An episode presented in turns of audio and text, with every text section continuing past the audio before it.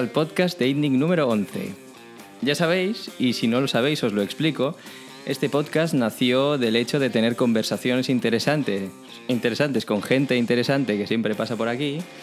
Y, dijimos, y un día dijimos, ostras, esto tendríamos que grabarlo y que la gente lo oiga. Y aquí estamos hoy. Bueno, yo soy Masumi y hoy tenemos con nosotros a Bernat, Hola, ¿qué tal? a César, Hola. Que ya nos acompañaron ellos dos en el episodio anterior. Y esta vez nos acompañan también Roger Baño, que es director de producto en Kipu, Hola, ¿qué tal?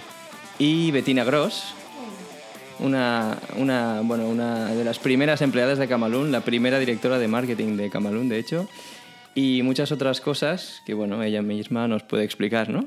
Bueno, pues sí, trabajé en Camalún, en el entorno ITNI, hace ya un rato y ahora mismo, mis- eh, ahora mismo estoy trabajando, siguiendo en el marketing online y empecé un trabajo de investigación en la universidad, un doctorado. Tú no eres de Barcelona, has nacido fuera, nos Sí. curiosidades, Sí. porque va a ir por ahí un poco el la temática de hoy, pero Ah, vale, pues sí, soy alemana e italiana, llevo un poco más de dos años y medio acá ahora. Muy bien. Eh, bueno, la semana pasada hicimos, empezamos el podcast con una pregunta que queríamos ir repitiendo y bueno, para cumplir la promesa, vamos a empezar a preguntarle a Roger si ha conocido a alguien interesante últimamente. Bueno, últimamente eh, varia gente, pero bueno, esta semana una de las cosas que más me ha llamado la atención es, eh, bueno, nosotros trabajamos con asesorías y, y hoy estaba hablando, el otro día estaba hablando con el, con el director general de una asesoría y una de las reflexiones que me hacía era que, bueno, que él en su negocio pues hace un- tiene un montón de líneas de negocio y, y se había dado cuenta que estaba muy lejos del día a día de, de, su, de su propio negocio, ¿no? Y, y la, la sensación que tuvo, ¿no? De, de estar desconectado, de no conocer lo que sucedía, ¿no? Y, y, y tomó una decisión radical que fue... eh, dedicar ¿no? a cada una de las personas de, de la empresa, entender qué se hacía, cómo, cómo se hacía, ¿no? y a partir de ahí empezar a tomar decisiones. ¿no? Y bueno, estuvimos, eh, como somos, eh, bueno, son clientes nuestros y, y una parte muy importante de su negocio pues, se basa en el uso de equipo, pues estuvimos hablando de ello y, y ver cómo le podíamos ayudar. ¿no? Yo creo que esto es una cosa que, que sucede muchas veces, ¿no? En- cuando al final estás en posiciones ¿no? de, de dirección, eh, el miedo a desconectarse ¿no? del día a día y cómo realmente pues, eh, será interesante pues, ver cómo, cómo cambia también su vida eh, y qué impacto tiene el negocio al hacer este, este cambio ¿no? de, de- con su empresa. Porque en 30 segundos, porque has hablado de Kipu, pero claro, no, no, no lo hemos presentado, ¿puedes explicar en 30 segundos qué hace Kipu? ¿Qué es Kipu? Equipo es un software as a service que trabaja pues, para autónomos, empresas y asesorías, eh, que lo que permite es optimizar eh, la gestión administrativa, contable y de facturación del día a día de las empresas. ¿no? Que lo que hacemos es automatizar todos los procesos rutinarios con el objetivo que, eh, de poner orden, digitalizar la información y que todo el mundo tenga en tiempo real eh, la información y el estado de, cuentas de, de la empresa. Vale, ha quedado claro. Eh, César, no sé si has conocido a alguien interesante esta semana. No, yo no. O, o leído, o leído de. ¿no? O, o, o en- o conocido, conocido algo o alguien interesante esta semana, no hace falta que... Eh, bueno, eh, no, esta semana no, no he hablado con, con, con mucha ¿Con nadie? gente. mu- Con mucha gente con la que no suelo hablar. Eres más de Slack, ¿no? Sí, correcto. Eh, y por Slack hablo con la gente con la que suelo hablar siempre, así que perfecto. Mm, bueno, esta semana he leído sobre Flexport, que es una, una startup de, de Estados Unidos, bueno, una startup que está creciendo bastante. Eh, y ellos lo que hacen es. Son un broker de. Bueno, empezaron como un broker de. eh, ¿Cómo se dice en castellano? Puedes Eh, decirlo en inglés y que lo busquen. Es, es eh, un broker de... em, hostia. De verdad, dilo en inglés y no pasa nada. Se olvida en inglés también. Se me ha olvidado en Pero inglés. dilo en alemán. ¿no? Eh, Lo está buscando. Un broker de algo. Bueno, Freight forwarders. Sí, no, pero es exacto, Customs Broker. Empezaron como, como un, un Customs Broker, que es la gente que eh, gestiona los papeles cuando tú importas mercancías. ah, vale. Customs es... um, Aduanas. Aduanas, exacto. Eh, entonces, esta gente eh, les descubrí porque empecé. bueno, estaba viendo un vídeo de Y Combinator de eh, Office Hours. eh, Y salió el. Bueno, Office Hours, para quien no lo sepa, es cuando eh, cogen un, un par de tíos de Y Combinator. En este caso eran em, Paul Graham y Sam Altman. em, y reciben ahí a, a- a un par de, de personas del equipo de, de cada una de las startups, o al fundador, o, o, o sea, fundadores normalmente. Eh, y ellos lo que hacen es eh, hacen, presentan la startup y, y la gente de Y Combinator pues, hace preguntas sobre la startup y di- dice su opinión, básicamente, y les ayuda de esa forma. Eh, y entonces lo que vi era, eran Office Hours Random de, de 2013. Eh, Es muy aburrido. Sí, sí, sí, muy, muy, aburrido. Y salió el CEO de, de Flexport, eh, que en ese momento pues acababa de empezar y no, no eran nadie. Bueno, de hecho sí que, te- sí que tenían bastantes cosas, pero eh, prácticamente acababan de empezar. Y el tío contaba su idea, que era básicamente eh, crear un software para toda la gestión de los documentos relacionados con aduanas eh, en Estados Unidos. Y eso es lo que, lo que, lo que estaban haciendo. ¿Qué significa en Estados Unidos? Pues las aduanas lo que tienen es que eh, son, están en todo el mundo, ¿no? ¿Es para empresas Sí. de Estados Unidos que exportan a todo No. el mundo para empresas de todo el mundo que exportan a Estados Unidos? Es importaciones y exportaciones desde Estados Unidos. O sea, la- las, adu- las aduanas normalmente es- pertenecen al gobierno de cada uno de los países. Pues en este caso, ese del, país del el país es Estados Unidos. Claro, pero... eh, o sea, las aduanas están... Si tú estás eh, exportando a Chile, ¿Correcto? la aduana a la que te tienes que enfrentar no es a la de Estados Unidos, sino es a la de Chile. Mm, ya, pero... Sí, no, que porque sí que necesitas la, la documentación del, de Estados Unidos. Exacto. sé, por ejemplo, los documentos de origen, todo esto sí que te exigen. Vale. Bueno, yo no conozco la empresa. pero- En principio sí. O sea, ellos hacen eh, importación y exportación y lo hacen contra el gobierno de Estados Unidos. Vale. Bueno, eso es lo que hacían en ese momento. Ahora parece ser que han. O sea, he estado investigando y tal. Y aparte de haber levantado 110 millones hace un, un par de semanas, eh, valoración de 8,50 me parece. em, not bad. Eh, ahora, básicamente, han, pillado toda la, cadena logística de movimiento de eh, mercancías, básicamente, por aire, por barco, etcétera, y te lo gestionan todo. Es bastante flipante lo que han crecido desde 2013. Y no sé, o sea, me quedé bastante impresionado con, con- con lo que hacen los tíos y, y no sé, o sea, estuve leyendo sobre el CEO y al parecer es, es una máquina y no sé, mm, me impresionó bastante. Es uno de esos negocios, enlazando con lo que hablamos en el podcast del otro día, eh, es uno de esos negocios que hacen bonito algo que es bastante aburrido. Es, eh, como decía Jordi, una realidad fea. Eh, y básicamente el tío contaba en, en las office hours que todo el customs brokerage eh, son empresas de 30 años o más eh, que, lo gestionan todo con faxes y, y, de hecho necesitaba otra cosa que comenta es que necesitas eh, licencia del Estado de, de Estados Unidos para poder operar como, como broker de, de aduanas. Y es algo que es complicado de conseguir y tal. Entonces poca gente se atreve a enfrentarse a ello porque es un mundo que es oficialmente aburrido. Eh, y bueno, o sea, él vio una oportunidad bastante interesante.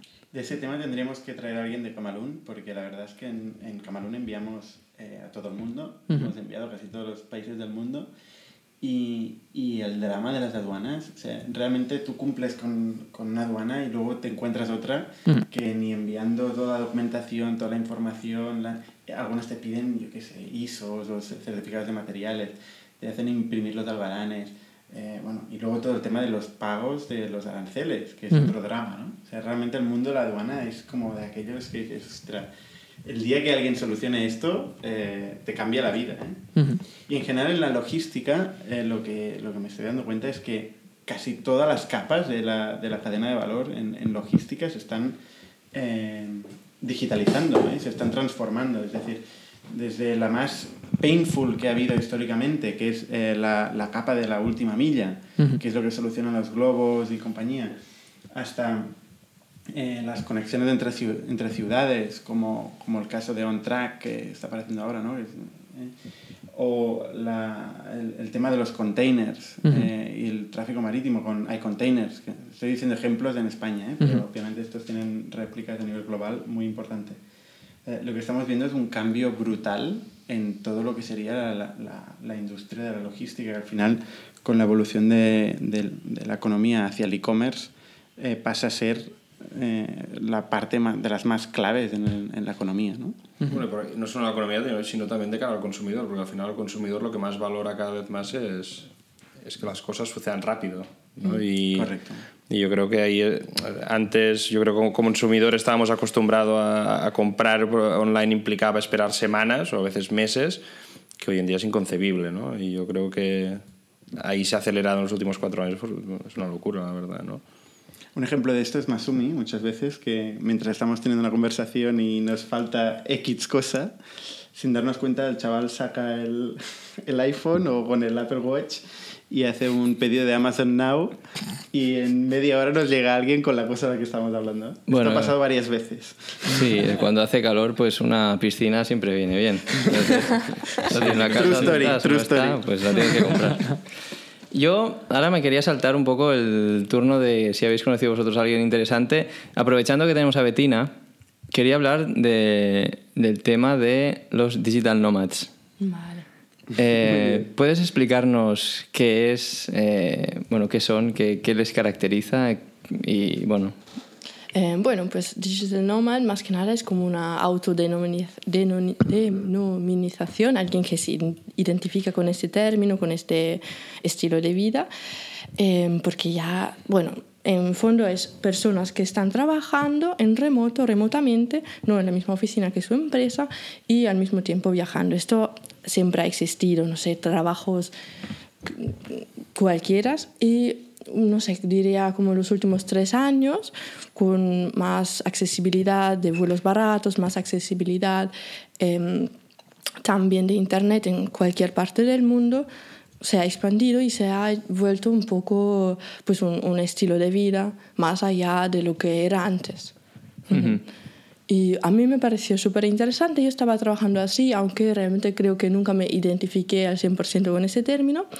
Y conocí a gente muy interesante, realmente de, de los, no sé, más jóvenes, 18 años, que antes de entrar en la universidad querían viajar, pero para ganarse la vida estaban haciendo, no sé, por ejemplo, traducciones por internet, cosas así, a emprendedores, a familias, a gente mayor que pues querían aprovechar que estén todavía en forma sin quedarse en la oficina todos los días. Gente mayor que se autollamaban digital nomads. También, sí, sí, sí. Bueno, igual en el mundo eh, más anglosajón, saxón, como O sea, inglés hablante, es más es el, el teletrabajo llevado al extremo, ¿no? Digamos. O sea, que simplemente ya ni, ni pasas por la oficina porque la oficina es donde estés. Una isla desierta. Exacto, sí.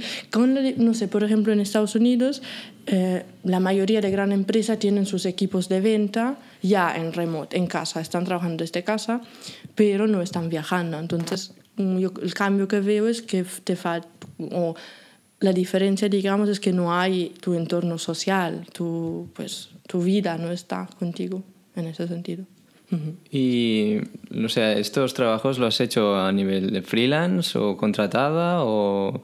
Porque, claro, yo como freelance puedo entender que sea fácil para una empresa, pues con- subcontratas y te da igual, sin, bueno, concertas ciertas reuniones, estableces un horario de entregas, lo que sea, y más o menos pues vas haciendo.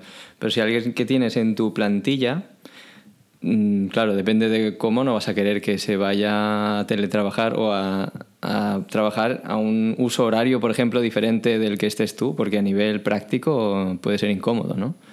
Cierto, sí. También, pero he visto gente que sí estaba en plantilla, como dices, y que pues se adaptaban a los horarios, trabajando de noche, trabajando muy temprano en la mañana. E incluso hay empresas que pues se basan en esto, que no hay oficina, que todos están así en remoto, ya sea en su casa, ya sea viajando. Yo, yo creo que el tema de, o sea, el tema principal aquí es el tema del trabajo remoto, ¿no? O sea, por ejemplo, aquí en ITNIC es algo que hemos discutido muchísimo, ¿no? Cuando hemos planteado ocupar posiciones, eh, si una persona en remoto, igual a veces hemos tenido acceso a talento eh, pues muy interesante y que, y que nos ha planteado, a mí me interesaría trabajar, pero me, ayudar- me gustaría trabajar en remoto, ¿no? Y en general aquí es algo que no hemos aceptado, ¿eh? porque Yo en particular en Camalún he tenido siempre muy claro que una startup no va solo de hacer unas tareas que alguien fija, sino que va de, es una experiencia de desarrollo de un negocio. Hay que descubrir muchas cosas, hay que colaborar muchísimo, hay que trabajar mucho en equipo. Y entonces yo creo que esto, y me puedo equivocar, ¿eh? pero creo que esto en remoto es muy difícil, muy difícil que ocurra. Si encima le añades diferencias horarias eh, y, y diferencias de contextos, o sea, no sé, yo estar trabajando y ver un tío que de fondo tiene la, la playa y qué tal, eh, pues no, no, sé, igual, igual puede funcionar. ¿eh? Y no digo que una empresa que esté ya concebida con este concepto uh -huh. pueda llegar a funcionar, pero en general eh, una startup que es toda intensidad, todo em, comunicación, exploración, veo difícil que un, el, el, concepto este remoto pueda funcionar, ya no digamos digital nomad, eh, moviéndose de zonas horarias y cambiando, mm. viajando por el mundo. Ya, yo no diría que es fácil, pero cuando tienes muy claro, por ejemplo, que la colaboración es difícil, igual hace que le pones más esfuerzo, que le pones más cariño y que hace, en cambio, que saldrá mejor. No sé, imaginen, imaginémonos, estamos en una oficina, pues puedo enviar un correo y no me preocupo tanto. Lo envío a Roger, sé que está a tres mesas, si no lo entiende, pues me viene a ver. Pero si estamos a no sé, dos, tres mil kilómetros, igual me esfuerzo un poco más a hablar con Roger, a escribir un correo bien, que sé que él lo va a recibir y lo va a entender tal como lo he entendido, lo he, querido, lo he escrito yo. ¿no? Entonces, igual sabiendo que es difícil, eh, puede salir mejor, creo. Yo creo que, que, también hay distintos niveles, ¿no? porque al final eh, hay una, una, cosa es trabajar en remoto, remoto desde casa o remoto porque está en otro país.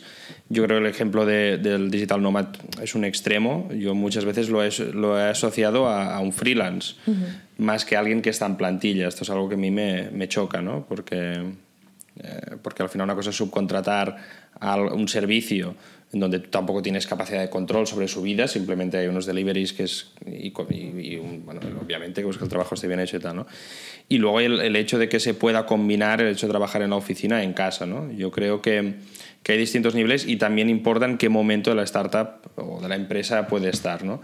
Yo lo que sí que estoy de acuerdo con Bernat es que yo creo que eh, yo, yo, creo que es relevante, especialmente en, en las fases iniciales de las empresas, la parte del contacto humano yo creo que aporta mucho, ¿no? A entender, a transmitir la cultura de la empresa, a entender las necesidades, a ver cómo al final la capacidad que nosotros, o sea, nosotros tenemos la necesidad de, de, que todo el mundo sea rápido y flexible en la toma de decisiones y en comprender qué está pasando, ¿no? Y a veces yo creo que lo que más se puede perder es esto, ¿no? El, el, esa inmediatez, ¿no? Por otro lado, eh, sí que es cierto que yo estoy bastante a favor de que puntualmente se pueda trabajar en casa, en ciertos, eh, también ciertos trabajos, ciertas tareas, que también pueden ayudar a, concentrarse uno, ¿no? porque a veces también es cierto que en, esta, en un ambiente en donde espacios muy abiertos, en donde hay mucha comunicación, demasiada a veces, ¿no? incluso tampoco ayuda a la productividad en ciertos casos. ¿no? Entonces yo creo que también hay un equilibrio. ¿no? Sí que es cierto que yo personalmente, en lo que sería tener un equipo en remoto, eh, me cuesta, ¿no? Me cuesta porque yo creo que falta el, el, esa interacción de cinco minutos, ¿no? Que puede aportar más que, que, que, mails arriba y abajo o Skypes, ¿no? Que, a veces la comunicación no ayuda. Pero bueno. Aquí, de hecho, y ahora le iba a preguntar a César, pero bueno, creo que él es el único caso de alguien que trabajando en una, en una misma zona geográfica ha trabajado en otro uso horario. O sea, que cuando él entraba a trabajar, los otros developers ya salían de trabajar. Es un caso excepcional. Quería preguntarle un poco también su opinión en este tema. Eh, bueno, yo en realidad eh, las... Yo creo que hay dos tipos de, de trabajo en remoto. Eh, y de hecho es normal que algunas empresas estén, por así decirlo, en contra de, de que sus trabajadores trabajen completamente en remoto. Eh, yo, yo, creo que el trabajo en remoto sí que puede funcionar, pero si absolutamente todo tu equipo está trabajando en remoto. O sea, creo que siempre se va a perder mucha información eh, si una parte del equipo está trabajando en una oficina y otra parte del equipo está, está fuera al final la, la, gente que está fuera se va a perder todas las interacciones de estas de cinco minutos, que es donde está todo el valor de la comunicación dentro de una empresa. Y eso no es un problema, que el valor de la comunicación de la empresa esté en una conversación de cinco minutos de café Bueno, informal. Yo creo que no es ni un problema ni... ni... Y creo que no, es, no, está- no tiene por qué ser informal necesariamente en un No, café, claro, o sea, no, no, no me refiero a las interacciones de un café, sino a las interacciones de eh, veo que algo está mal, me levanto y se lo digo a la persona responsable. O sea, Vale, pero esto no es la esencia de la empresa. Puede ser, ahora suena que sea como un error en una página web, si te entiendo bien. Sí, no, bueno, o sea, lo, lo que quiero decir es que en el caso de una empresa que parte del equipo trabaja en una oficina y parte del equipo trabaja en remoto, eh, este tipo de conversaciones la gente en remoto normalmente no las va, no las va a escuchar ni las va a Claro, ver. yo estoy pensando que esto tal vez es un error, porque si nos imaginamos el futuro de esta empresa, no sé, la gente que está hoy, que ha vivido esta conversación, tal vez en un año ya no estará. Y si esta conversación, comunicación ha sido tan clave para la empresa, pues deber, yo pienso que igual debería quedar comunicada. Claro, tampoco es, real- tampoco es realista pensar que todas las conversaciones de una empresa No, no, van a quedar registradas en un sitio y Obvio, alguien las, y alguien las va a buscar. Alguien las va a buscar. Yo creo que este es el- el, Pero tú empezaste diciendo que algo clave. Y bueno, ya vemos, yo soy muy en favor que haya Está bien flexibilidad. que haya, que haya de las dos partes, claro, claro. Entonces, a mí me, bueno, yo diría que me preocupa si me dices que el valor, la, una comunicación tan importante de la empresa se hace en cinco minutos y que alguien se la pueda perder, porque imaginámonos, esta persona no es que trabaja en remoto, sino que está enferma y se lo ha perdido. Bueno, pero esto, esto es un hecho. O sea, si tú estás enfermo, está claro que te vas a perder cosas. Es- eso es una realidad. No, no, y es malo, obviamente, pero Sí, me parece malo, ¿eh? Está claro, está claro. Y lo, lo que quiero decir con esto es, eh, creo que el- una empresa que trabaja completamente en remoto, esto no sucede. Porque este tipo de conversaciones se hacen por. Slack, se hacen por email, se hacen por Skype. Entonces, mm, es, yo, yo lo que creo es que es complicado que parte del equipo trabaje eh, dentro de la oficina y parte del equipo trabaje en remoto. Siempre va a haber problemas de comunicación en ese sentido. Sí. em, bueno, una de las cosas que quería preguntar a Betina, porque tú es- eres una persona que es un ejemplo de que has podido trabajar en remoto, ¿no? Sí. Em, entonces, ¿puedes explicar un poco tu experiencia? ¿Dónde has viajado? ¿Cómo te has movido? ¿Cómo has podido trabajar en remoto? ¿Cómo te has comunicado? Porque al final estos son problemas que tú has solucionado, claramente, ¿no? Sí, bueno, yo también creo que depende mucho de las personas. Las que he conocido que trabajan así, que, están contentos, son muy organizados. Eh, y tal vez como un poco acríbicos y dejan las cosas por escrito y se interesan. Entonces, no le, no- yo a mí personalmente nunca me ha faltado este valor de cultura de una startup, de una empresa. Eh, y no sé dónde me he movido, por América Latina, por América Central, Panamá, Costa Rica y luego eh, un poco en Asia, viendo un poco de Japón, de Corea del Sur, de China. Estamos Eh, hablando de largas temporadas, no de una semana o dos semanas. Sí, sí, es verdad. Creo que eso es, tal vez es la clave, porque es difícil. Llegas a un lugar nuevo, no hablas el idioma, no sabes ni dónde conseguir comida, ¿no? ¿Cómo vas a poder trabajar? Entonces yo, para mí, he visto que era importante quedarme tiempo. E igual ya no es nómad, ¿no? Porque te creas un entorno, no sé, digamos tres meses. También tam- depende de lo que el visado te permita. Pero en general, perdona, en Sí. general el, el digital nomad yo siempre he entendido que, que se basa en esto, en pasar, no en estar puntualmente en un sitio, sino en, en vivir en cada uno de estos sitios durante una temporada. O no es Claro. así, ¿no? normalmente. Sí, pero no sé si es lo mismo, el mismo vivir que puedas, puedas experimentar acá en Barcelona. No sé, estás en un país, no hablas el idioma, no tienes amigos. Tus amigos son los que trabajan en tu alrededor, pero como forzado, ¿no? Em, bueno, no sé, la comida, tienes todo por descubrir. No sé si es realmente cómo vivir. A mí me parece más... Un poco en contraposición al hecho de, de- de estar de paso sistemáticamente, ¿no? Yo creo sí. que, mm, que esto es- debería ser una constante. Yo creo que remitiéndonos a San Paul Graham, que antes se ha nombrado las office hours de, de Paul Graham, al final la- en las startups usamos mucho eh, la referencia de Y Combinator. Em, una de las cosas que dice, que, que yo estoy bastante de acuerdo, es con el hecho de que eh, at first, ¿no? una de las frases que tiene es at first, do things that do not scale. Sobre todo porque cuando empiezas una startup, tú no te planteas los problemas como, como, cómo tienen que escalar. Tú lo- lo- la- el argumento que estás dando, Betina, es un argumento de escalabilidad, que estoy de acuerdo. Es decir, una empresa grande eh, tiene estos problemas de comunicación y tiene que solucionarlos de una forma eh, obviamente estructurada. Pero una startup no tiene, los, o sea, no tiene el problema de la escalabilidad. Tiene la ventaja de que toda la, toda la empresa cabe en una mesa.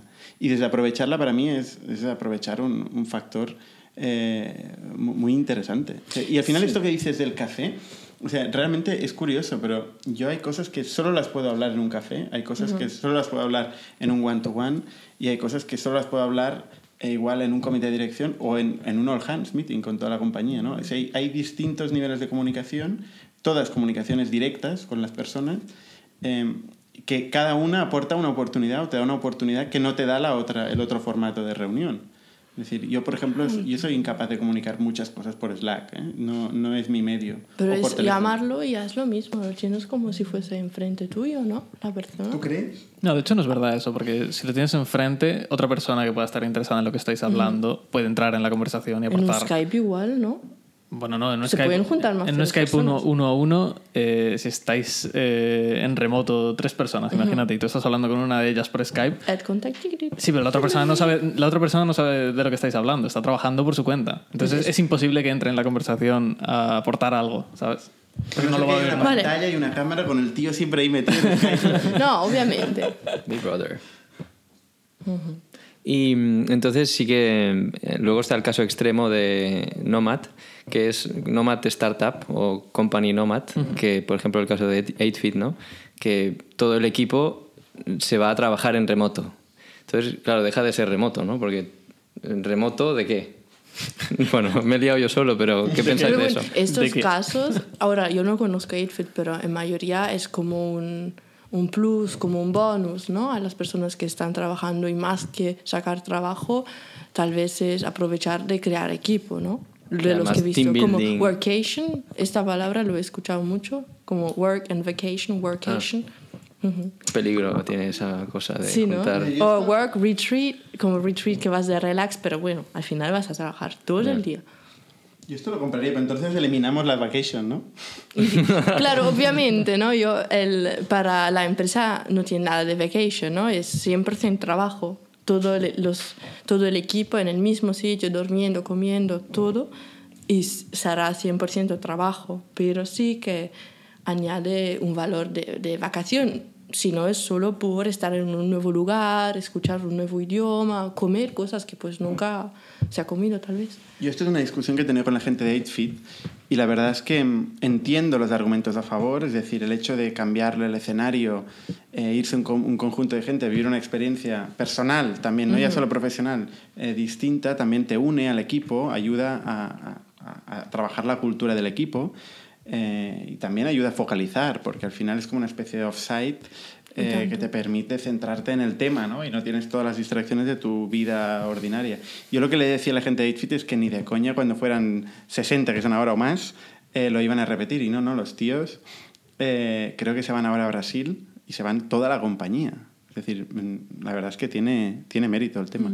Sí, a mí, bueno, Bueno, no, no, di. A mí lo que me parece más complejo es esto, es que, es que realmente muchas veces, eh, aunque muchos estamos muy, muy dentro de las empresas, incluso la gente que trabaja, realmente es difícil forzar que toda una compañía se pueda mover, ¿no? Más allá de que hay gente que tiene familia, que tiene otras obligaciones eh, más allá del trabajo, que en realidad es lo normal. Eh, entonces a mí es lo que, lo que dice Bernat, lo que más me sorprende de Edfit es esto, ¿no? Porque ellos empezaron con este approach, también fue un punto de partida, entonces toda la gente que, que empezó a trabajar allí entendía que esta era la situación y estaba motivada por ello. A mí lo que me resulta más, lo que más me choca es que puedan seguir ¿no? Eh, con estas dinámicas. ¿no?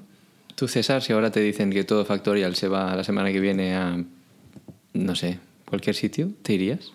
Hombre, yo, yo- yo personalmente seguramente sí, pero entiendo perfectamente que, o sea, yo te digo que sí porque soy joven y no, no tengo responsabilidades ni, ni familia aquí, de hecho, así que podría, podría hacerlo sin problema, pero entiendo perfectamente que no es el caso de la mayoría de gente. La mayoría de gente tiene familia, tiene amigos y no, no tiene la intención de moverse a otro país y a otra cultura. Entonces, no sé, a mí me cho- me choca un poco, la verdad, que, que puedan conseguir hacer eso. Y también me pregunto un poco qué pasa si, si tú estás trabajando allí y decides que no te vas. O sea, Remote. Ya, que quedas trabajando. Local nomad. Local nomad. local nomad. Exacto. Patrocinado por la cafetería.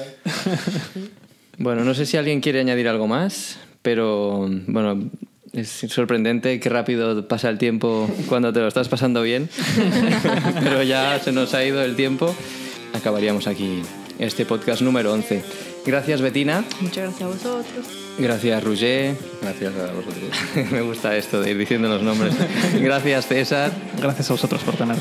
y gracias Bernat por acompañarnos. También. También. También. Y recordad que nos podéis seguir por Twitter, Facebook, YouTube. Suscribíos también a nuestra newsletter semanal en itnic.net. Hasta la próxima.